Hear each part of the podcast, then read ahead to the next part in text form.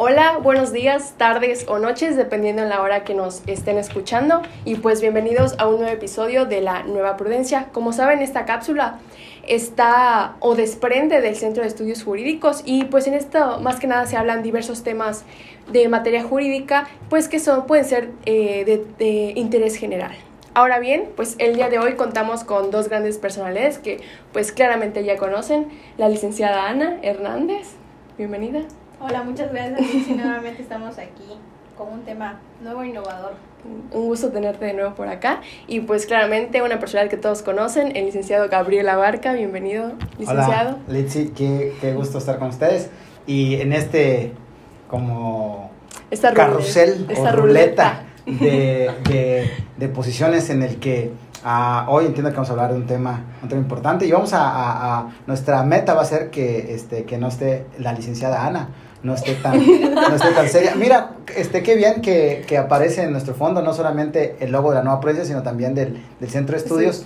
Pues para crear publicidad. Mi pregunta es: ¿por qué no aparece también el logo del, del despacho? Para aprovechar los, las dos, tres personas que nos ven, que también vean el logo del despacho y que sepan que, que si bien es cierto, el, el, el podcast deviene o es una vertiente del centro de estudios que últimamente hay que decirlo, últimamente no, no hemos estado dando muchos cursos claro. como sí lo hicimos en, en, en, en, años anteriores, pero este año queremos dar un, queremos dar un curso, ahorita estoy tomando una especialidad en compliance laboral y está muy interesante y la, la intención es que cuando terminemos y ya estemos certificados en compliance laboral, sacar un curso este, sobre ello. También sé que se está cocinando, eh, ahí está haciendo este, de, eh, doy, la, doy la primicia. La licenciada Katia sé que está trabajando ahí con un convenio de vinculación con el ICATCAM, que es el Instituto del Trabajo en Campeche, para ver si damos un curso de la reforma laboral con la actualización 2023. Y creo que va a estar interesante y creo que va a ser gratuito, va a tener un, va a tener un acreditamiento y, y pues va a ser para el público en general. Eh, entonces, eh, ahí, ahí estamos. Pero la realidad también es que eh, todos los que participamos en el podcast somos abogados o estamos por terminar el caso en el caso de Litsi la cuasi abogada es. trabajamos en el despacho no y en el despacho nuestro know-how la parte que, que, que, ofertamos como servicios es precisamente la defensa la estrategia y el asesoramiento en materia laboral y de seguridad social. Bueno pues ya ya nos dio un, una breve publicidad aquí el licenciado Abarca su comercial. publicitario. Y, y, también este cómo se llama estoy, estoy ah, para este, Topo Chico. estoy este, promoviendo Topo Chico. Puedo presumir el logo. Ah sí claro. para que presuma el ahí está bueno ahora sí ya después de este pequeño corte informativo pues la verdad el día de hoy venimos con un tema pues muy fresco digámoslo así porque es algo que pues apenas se está abordando apenas se está tocando se está poniendo este ahora sí que eh, encima de la mesa ¿Y cuál es este tema? Pues este es esta propuesta que están haciendo los legisladores, perdón, acerca de la reforma hacia los artículos relacionados con la prima de antigüedad. Pero antes de abordar como tal esta propuesta y ver sus opiniones claramente, quisiera que nos explicaran, nos dieran una breve introducción de qué es esta prima de antigüedad. Bueno, la, prima de antigüedad es, digamos que es una gratificación que se le entrega a los trabajadores que caen en ciertos supuestos. Y aquí la única intención es reconocer el, el caminar del trabajador en, en, la empresa o con un patrón eh, o con una negociación este, mercantil, reconocer esa permanencia en el empleo y de alguna manera lo que busca es incentivar que los trabajadores permanezcan. Te voy a decir por qué. En nuestro país no rebasa el 20% de trabajadores con una antigüedad superior a 10 años. O sea, es decir, que solamente un 20% de, del total o del universo de trabajadores que existen en nuestro país tienen una antigüedad superior a, a, a 10 años. ¿Qué quiere decir esto? Que hay una rotación impresionante. Constante. Y yo creo que la prima antigüedad busca privilegiar de una u otra manera, donde el espíritu del legislador cuando quiso hablar de ella era condecorar o reconocer la antigüedad en el empleo. ¿no? ¿Y usted, licenciada Ana, qué nos puede añadir después de esta breve explicación? Pues como lo refiere el licenciado Gabriel, pues es una prestación que al final es una gratificación.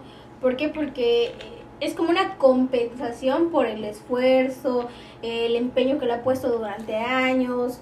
¿Y qué, la con, prestación, qué conforma esta, esta prestación más, de, más que nada? Más que nada esta prestación es el pago de 12 días por cada año laborado. Okay. Entonces, como esto va en relación a los años que vaya a generar, como lo dice su nombre, antigüedad, es una como una gratificación por tus años de servicio. ¿Cuándo vemos esto reflejado? Normalmente cuando alguien ya se va a retirar.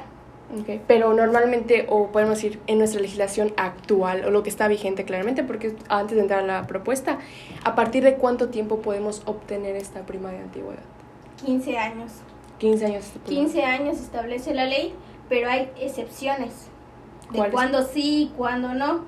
Una separación voluntaria en el cual yo renuncio exige la ley que sean 15 años, pero una rescisión, un despido, ya no aplica esa excepción porque hay criterios en el cual establecen que no importa la antigüedad que tenga el trabajador, si no tiene derecho a ese pago, porque no fue decisión voluntaria dar esa, esa terminación.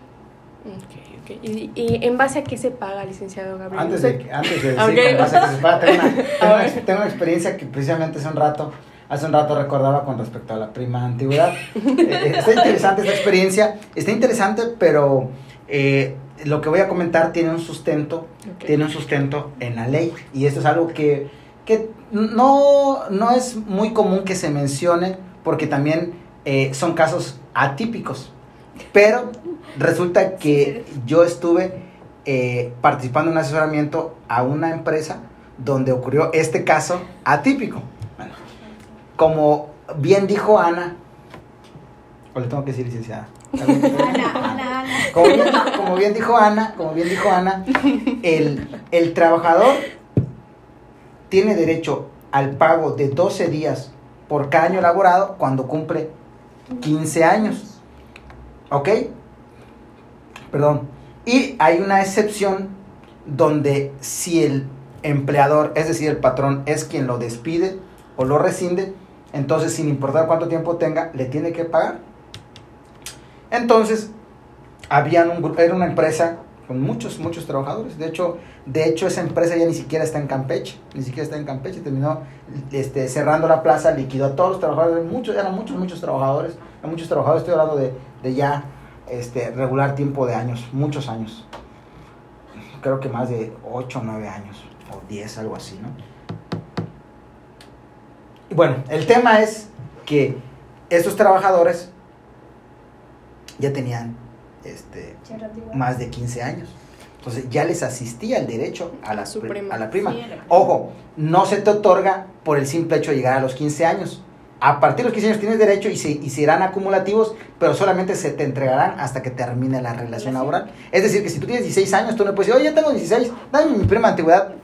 No, es hasta que termine la relación. Entonces, seguramente alguien les, les doró la píldora y le dice, oigan, este, eh, le dicen a un trabajador, estoy presumiendo que sí existió, igual y no, no ocurrió así, pero lo, las consecuencias sí ocurrieron.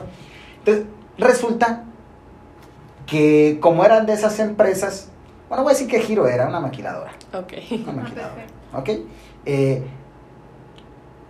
son muchos trabajadores. Arriba de mí. Y ustedes saben que los salarios ahí, por lo general, como son salarios operativos, son muy bajos. Y la realidad es que estos trabajadores para ellos les daba igual seguir o no seguir porque este eh, pues porque es fácil con esos salarios tan bajos conseguir luego empleo en otro lugar. Entonces se armaron un grupo de trabajadores muy importante, un gran número de trabajadores y decidió este, meter su renuncia con la única finalidad de que les pagaran, de que les pagaran la prima de antigüedad. Pues ya tenemos más de 15 años, somos tantos números de trabajadores. Ojo, tengo que decir que yo no era el abogado, o sea, yo lo que estoy contando no es una experiencia propia, sino que participé en, en, en, en los comentarios y todo, pero yo no era el abogado de, de, de, ellos, ¿no? Este, y entonces este grupo importante de trabajadores este, dijo, no, pues metemos la renuncia y entonces pues hay que pagar la prima de antigüedad. Y pues, ¿qué creen ustedes? Que la ley federal de trabajo te señala y te estipula que el empleador está obligado a pagar esta prima de antigüedad, pero cuando el número de trabajadores les asiste el derecho sea superior al 10% de la base trabajadora, solamente el patrón tiene la obligación en este año. Supongamos, vamos para, para, para aterrizar mal ejemplo, tenemos una empresa, 100 trabajadores. Okay. ¿Vale? 100 trabajadores, el 10% de, los de la base trabajadores son 10 trabajadores. Resulta que vienen 20 trabajadores.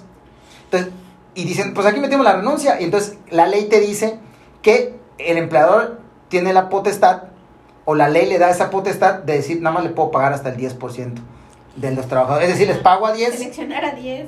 Y, y, y esta selección tampoco queda el criterio de que a ti sí, a ti no. Te dice la ley que serán a los más antiguos. O sea, Como el escalafón. Y exactamente. Y el otro porcentaje excedente al 10% se les pagará hasta el otro año.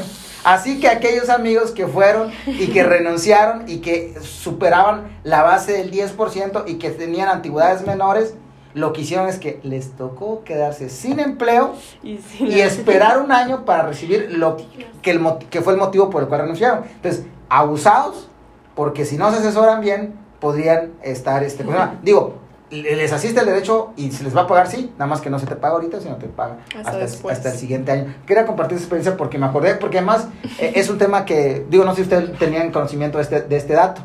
No. ¿Es un dato es- curioso o nuevo? No, pues ahí está, en la- está, en la, está en la Ley Federal del Trabajo, en el 163. 163, si no me equivoco, la Ley del Trabajo. En el 162, en las fracciones siguientes. 162, 163, no pierde. Porque es ahí donde empiezan el tema. El, el 161 habla de la estabilidad en el empleo de los trabajadores con más de 20 años. El 162 habla de la prima antigüedad. Y luego el 163 sigue hablando, sigue hablando de ello, ¿no? De las excepciones de Eh, pago. eh, bueno, ahí, ahí, es la experiencia que quería contar. Bueno. Luego, ¿qué, qué preguntabas? Ah, per- perdón, perdón. toca a Ana. Bueno, ya después de esta gran anécdota que nos compartió este el licenciado Barca, ahora sí te voy a preguntar a ti, Ana, ¿en en base a qué se paga esta prima de antigüedad? ¿Nos puedes compartir eso? ¿Cómo lo podemos entender? ¿Me hablas salario? ¿Me hablas...? Ajá, ¿cómo pagamos una prima de antigüedad? Pues pagamos en razón de los años laborados y en base a su salario. Hay que tomar en consideración que la misma ley prevé un tope de dos salarios mínimos. O sea que si tú ganas, no sé, 500 pesos a razón del salario actual es 207. 207.44, estamos hablando de unos 408, 414, cuando- Ujú. 16. Entonces quiere decir que no me va a pagar con mi salario de 500, sino está topado. Oh, o sea, de que sí hay como que ciertas desventajas, digamos así, con Exacto, porque tiene la propia ley prevé esta situación porque también es un gasto importante para una empresa. Ima- Imagínate que se te vayan a jubilar 15, 20 trabajadores y le tengas que pagar si tuvieran puestos gerenciales, administrativos o un puesto menor, pero que tuviera un alto salario que rebase los salarios mínimos. No hay forma, imagínate que sea un trabajador de 30, 25 años y que sean 4 o 5, es un gran impacto para la empresa. Entonces, ahora sí que la parte patronal se ve muy afectada después de dar estas, estos, estos pagos. Bueno, muy, muy buena. Nada más para complementar, el, para complementar, y aunque yo sé que a algunos no les gusta que yo tecnifique mucho la conversación, tecnifique mucho porque esto de alguna otra forma delimita el, el foro, porque hay mucha gente que cuando empieza a escuchar artículos, leyes y demás, pues lo que hace es que, ay, qué aburrido, ¿no? Ya no quiere platicar. La realidad, y lo pongo sobre la mesa y lo digo tal como es, pues tampoco es nuestra intención realmente llegar a, un, a una masa. La qué genial sería y nos gustaría, nos gustaría mucho que nos vira- viralizáramos y esa situación. Pero la realidad es que esto es una conversación que es para enriquecernos a nosotros. Y si en, al enri- enriquecernos nosotros hay uno que se puede beneficiar de esta práctica, pues adelante. Así que yo seguiré este, compartiendo datos técnicos Técnicos, que tecnicismos. a algunos o, eh, que a algunos no les gusta, ¿no? Y, y precisamente complementando lo que dice, complementando lo que dice Ana sobre el- la forma del pago, que es lo que tú preguntabas y que acertadamente ella menciona. Luego la gente empieza a buscar en los 160 y algo sin encontrar fundamento. El, en, el propio, en el propio artículo te hace referencia que para el pago de esto se irá a lo establecido en el 4, 485 y en el 486 de la ley del trabajo. Te voy a leer, nada más para que quede Ok, claro. para que nos quede claro, vamos Y, a y para que veamos dónde está, porque luego la gente lo quiere buscar, no lo encuentra y dice, bueno, ¿de dónde sacan eso? Ujú. ¿Verdad? Dice, Exacto. Para determinar, bueno, el el 485 dice, la cantidad que se tome como base para el pago de las indemnizaciones no puede ser inferior al salario mínimo. Es decir, ya saben que hay una garantía este, protectora al salario y ninguna prestación, nada se puede pagar con un salario inferior al, al, al- mínimo, ¿no? Que ahorita este, de, eh, nuestro salario mínimo es un salario mínimo eh, remunerador, digamos, remunerador en comparación a, a- ejercicios años, anteriores que, sí. que en la línea del tiempo, uno en dos años, la verdad que ha incrementado de manera considerable. Y ya luego podemos entrar en discusiones que si esto este, eh, no es una buena política, bueno, eso es aparte, pero lo que sí es un hecho es de que hoy podríamos decir de alguna manera que es un poco remunerador el, el salario mínimo, ¿no? Y luego 486 dice, para determinar las indemnizaciones a que se refiere este título, si el salario que percibe el trabajador excede del doble del salario mínimo, el tope del salario del área geográfica de aplicación, acuérdense. Ah, bueno, sí. Está la dividida en dos, en dos secciones. Bueno, antes, antes ustedes, no sé si se acuerdan, pero antes había la zona geográfica A, la B, la C, hoy nada más es... Son dos. son- nada más la general y la que está en zonas es. este, fronterizas, ¿no? Exacto. Dice, el salario mínimo del área geográfica de aplicación a que corresponda el lugar de la prestación del trabajo. Se considera esa cantidad como salario máximo. Como salario máximo, para que vean dónde está, dónde está el tope, ¿no? Tenerlo en cuenta y anotarlo. Bueno. bueno, si ganas mil pesos. mínimo ya tenerlo este, bien estipulado. Bueno, ya tenía esta breve introducción sobre qué es la prima antigüedad y todo lo que abarca. Ahora sí, vamos a entrar al tema medular. Ahora sí que por lo que venimos. Estamos hablando de una propuesta de reforma que se acaba de dar aproximadamente la semana pasada sobre modificar todos estos artículos de los cuales nos han estado hablando pues en esta, en este, en esta introducción, digámoslo así. Ahora yo les pregunto a ustedes, ¿consideran que este va a ser un gran cambio la reforma en esta propuesta con las condiciones que actualmente hay? ¿Consideran que va, va, va a ser un gran cambio, o sea, para los trabajadores y todo lo que conlleva? Ana mencionaba hace un rato, este, eh, me gustaría que, que ella compartiera su, su análisis eh, sobre esto, ¿no? Antes de que yo comparta el mío. Adelante, Ana. Bueno, revisando un poco de los criterios emitidos por la Suprema Corte, encuentro un criterio sobre una tesis aislada, no es una jurisprudencia todavía, pero que habla sobre la violación al derecho constitucional, que se habla del derecho a la igualdad. Porque, ¿por qué excepcionamos diciendo, si tú renuncias voluntariamente, tienes que tener al menos 15 años para que yo te pague este derecho? Ok, muy ¿Y punto. por qué si lo despides o lo rescindes, independientemente así pueda tener un día, sí le tienes que pagar ese derecho? Ok. A rango constitucional, si hablamos del derecho como tal a la igualdad, ¿por qué hay esa diferencia? El trabajo debe ser, sí, debe haber la estabilidad en el empleo, pero también un trabajador hay que tomar en consideración que a veces cambia de trabajo, de lugar, de estado, por una mejor cuestión económica. Entonces, ese criterio a mí sí me gustó mucho en el puntualizando en eso, por qué existe una excepción de cuando es voluntaria la separación y por qué cuando es una rescisión o un despido solo aplica independientemente el tiempo de antigüedad que tengas. Ok.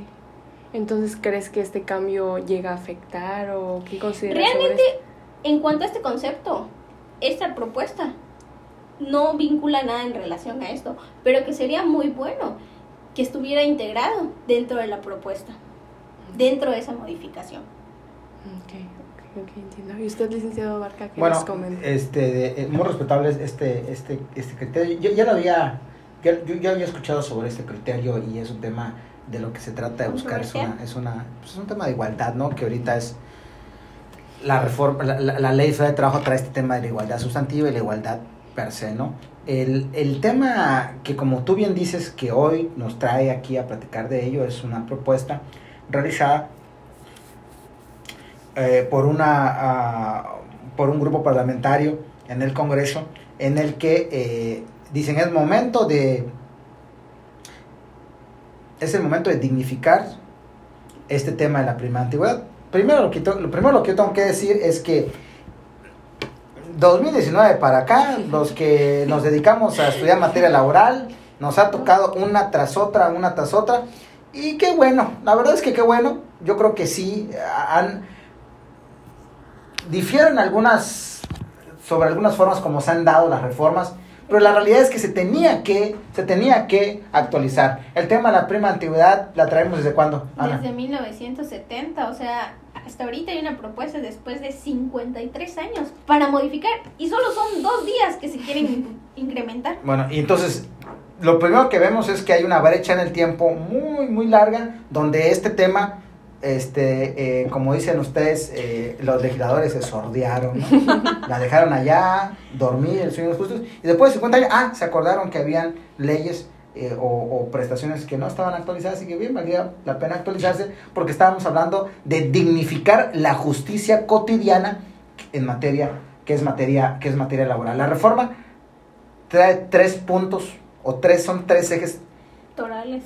pero así muy marcados. El primero es, tú tienes derecho, hoy, actualmente dice la ley, 12 días. a, a 12 días y la propuesta es 15. 15 días. O sea, se te pagaban, se te pagan hoy 12 días por año laborado. La propuesta es incrementar a que se te paguen no 12 días, sino Sí, pues 15 sí. días por año. Eso es uno. Dos, la ley dice que para que tú tengas derecho a esta prestación o a esta este, gratificación, necesitas tener 15 años. Y ahora la ley, lo- la, propuesta, la propuesta de ley es de que se disminuya A 13 años. a 13 años. Entonces vemos que hay, vemos que lo único que hace es que se invierte 15 para 12 y ahora 12 Para para 15. 13. 13 para 15. 13 años para que te asista el derecho y te entreguen 15, 15 días de salario. Y la, esta era 15, a- 15 años para que se te paguen 12 días por año laborado. Y el otro, y el otro tema es de que este sea Imprescriptible. imprescriptible. Es decir, es decir, aunque te voy a decir que les voy a decir que a mí no me queda tan claro el tema de, de- de- ser imprescriptible, porque ya la ley federal de trabajo establece en, el, en, el, en, el, en, la exposición de motivos o, o el planteamiento que se hace es que dice, no, es que este, aun cuando el trabajador fallezca, los beneficiarios puedan tener derecho. La realidad es que la ley ya lo trae. O sea, la ley ya lo trae y si bien es cierto que, que lo haga imprescriptible, obedece más bien, quiero presumir, que en la prescripción genérica de la ley establece que cualquier prestación de este tipo tiene derecho a un año. Entonces es decir que yo sí trabajé en una empresa más de 15 años y después de 3 años no he demandado, Pierde el derecho. pierdes el derecho y aquí lo que te dice, no, a ver, usted ya hizo un dinero, ¿verdad? Tiene derecho a reclamarlo en cualquier momento. En cualquier momento. Lo que aquí se me hace un poco complejo, les voy a decir por qué. Les voy a decir por qué. De entrada, las, pa- parto de una premisa. Como ya lo he dicho en muchas ocasiones, la base empresarial o la base patronal en nuestro país la conforma el 90% pymes. O sea, em- las empresas chiquititas son las que sostienen este país. No son las grandes empresas. Las grandes empresas están contadas. Esas no sostienen este país. Este país se sostiene sobre pequeños, medianos, micro y nanos empresarios que hacen un esfuerzo titánico para mantener este, eh, una, una, una oferta este, laboral y, y- tener este, una, una carga importante sobre los trabajadores. Entonces, imagínate que a duras penas tú, una pequeña empresa, hagas reservas para afrontar el día de mañana estas contingencias laborales. Y resulta entonces que un trabajador, este, por X o por Y, se fue se- y regresa en 3, 4 años y, y- y te llega a ti. Y entonces tú tienes que buscar dónde hacer economías, dónde tener dineros para hacerlo. Ajá, Alguien podría, alguien podría decir, siempre hay un derecho ya adquirido. Pero pues también tienes que saber que lo que la constitución habla sobre un estado, de un debido proceso, de una legalidad, pues está campeón que entonces el trabajador pueda ir cuando quiera y bueno, yo sí creo que valdría la pena delimitar porque sería muy complejo que las pequeñas empresas estén todo el tiempo guardando y cuidando y estas reservas hasta ver cuándo el día de mañana va a aparecer el trabajador para reclamarlas. Es discutible, sé que la gran mayoría no está totalmente de acuerdo conmigo, pero a mí, a mí esta en particular sí se me hace que es que, que la hace, hace un poquito, hace un poquito complejo, ¿no? ¿Tú algo que quieres añadir, Ana? Yo pensaría que por el tema de factor económico, riesgos de contingencia, el tema inflacionario y todo lo que respecta a ello, sí consideraría que pudiera ser no imprescriptible, pero sí prorrogar quizás a dos años. Ok. Que la ley federal de trabajo ya te establece la posibilidad de dos años, ¿no? Exacto. Hay situaciones que se pueden reclamar a dos años, ¿no? O sea, como anexarla en ese catálogo, porque como dice el licenciado, sí, imagínate que se te vayan 3, 4 y dentro de 3 años, este, yo conozco a fulanito sotano, nos reunimos y vamos a reclamar el pago. Entonces sí va a ser un gran impacto. Eh, también ahí tendría que verse el factor económico, la solvencia de la empresa, el tema inflacionario, el tema del salario mínimo, gastos operativos, todo lo que implica. Entonces sí considero que se escucha muy padre como trabajador decir, ojalá en cualquier momento yo pueda reclamar ese derecho, pero poniéndote en la postura de la parte empresarial, sí es un golpe muy fuerte a el sistema económico y, y la Del tema patronal, de, ahorita, ahorita, hablamos, eso ahorita vamos, momento, continúa. Entonces sí, considero que sí, para el sector trabajador es una gran oportunidad, pero para el sector empresarial considero que no, no es muy plausible para ellos. Ok, ok. Ahora ya ustedes, o sea, personalmente, ¿qué opinan sobre esto? ¿Están de acuerdo? ¿No están de acuerdo? Y o sea, ¿qué, ¿qué, más podrían anexarle? ¿Qué podrían agregarle como que a esta propuesta? O sea, aparte de, de, esa disminución y de, y de ese incremento, ¿qué podrían anexarle? ¿Qué podrían, ya sea para ayudar o ya sea en este caso a la parte empresarial o en este caso a la parte trabajadora? ¿Qué podrían hacer? Y si están de acuerdo o no están de acuerdo con esta propuesta. Yo primero quiero escuchar la licenciada. Okay. Ah, okay. Pensé que si yo primero que Para ver si hay puntos encontrados o no. Primero estoy total total a favor de no solamente de esta iniciativa por vía de reforma, las que se han dado y las que se van a venir. Hoy estuvo circulando la de la reducción de la jornada laboral, que yo sugiero que la siguiente semana se traiga el tema sobre la mesa de migrar de 48 a 40, a 40 con, con, donde obligatorio se den dos días de descanso, ¿no? Eh, entonces estoy a favor ¿Qué es lo que yo haría diferente? Dices, ¿qué le modificarías? yo la modificaría en el que haya un periodo de adaptación, porque... Eh, ¿A qué se refiere con eso? En la jornada. Habla respecto a no, dejo eso, regreso a la prima antigüedad, o regreso. Eh, ¿Qué pasa cuando, ¿qué pasa? estás buscando cómo salir de la alberca y ya te vuelven a sumir la cabeza? Ah, y, vuelves a y vuelves a meter, a, querer ya, y, y, y, y, va, y dices, me estoy ahogando. Entonces, ¿yo qué creo? Que, por ejemplo, hoy el trabajador, hoy el, el, micro, vuelvo al micro, soy el defensor de los micros, de los, pues son los más, son los más. Y supuestamente la reforma del 1 de mayo de 2019, muchas de las cosas que se dieron era a favor del trabajador, con las cuales la verdad es que poco lo han podido capitalizar ellos y lo han capitalizado las grandes corporativos porque tienen cuerpos de abogados que se encargan de estudiar la ley y que buscan lo que les favorece, porque está hecho para los pequeños, pero como donde la ley no distingue, no tiene por qué distinguir, también les aplica a aquellos, a los otros, a los grandes corporativos y son las que mejor las han podido aplicar. Y yo creo que ahí el gobierno tiene una gran culpa porque debería de hacer cuestiones que incentiven o más concientización o más conocimiento. Por ejemplo, vuelvo al punto, eh, hemos encontrado resistencia, por ejemplo, por parte de algunos entes gubernamentales para que nosotros vayamos como centro de estudios a dar talleres. ¿Sabes cuánto nos van a pagar? Nada, no estamos cobrando nada, pues talleres son gratuitos dirigidos a los micros y pequeños empresarios campechanos para que ellos puedan conocer cómo levantar un reporte de hechos, cómo dar de alta a un trabajador, dar un de, baja, para todo. ello. Entonces, ¿a qué quiero decir con esto? Lo que yo diría, entra en vigor, este, se decreta hoy el tema de la prima antigüedad y se irá dando de manera parotina, no lo sé yo, los legisladores tienen asesores que buscarán cómo, de tal manera que esto será este, de tracto sucesivo y se irá yendo verificativo. El primer año este, van a ser tanto, el segundo año va a ser tanto, de tal manera que se pueda ver que hay una simpatía o una empatía con el empresariado, porque no han terminado de pagar el doble de la prima de antigüedad. De vacaciones. De vacaciones. Sí, porque es que, a ver, tú, incrementas las vacaciones y, se, y se incrementa la prima de antigüedad. O sea, si tú pagas dos pesos por seis meses, por seis días, ahora tienes que pagar dos pesos por 12 días de vacaciones. Entonces sí se incrementa. No, no el porcentaje de la prima, pero sí se incrementa el dinero. claro. Tenía salido de esa y ahora resulta que también tienes que... Te llega de la empezar a pensar que ya va a llegar otra reforma que va a entrar en vigencia y que tienes que pagar las diferencias. Ahí te va otra. Resulta que hoy, tú dices, oh no, oíme que en diciembre se va a Gabriel de la empresa. No, pues tiene 14 años. No, pues tranquilo porque no la aplica. ¿Qué creen que va a pasar este año?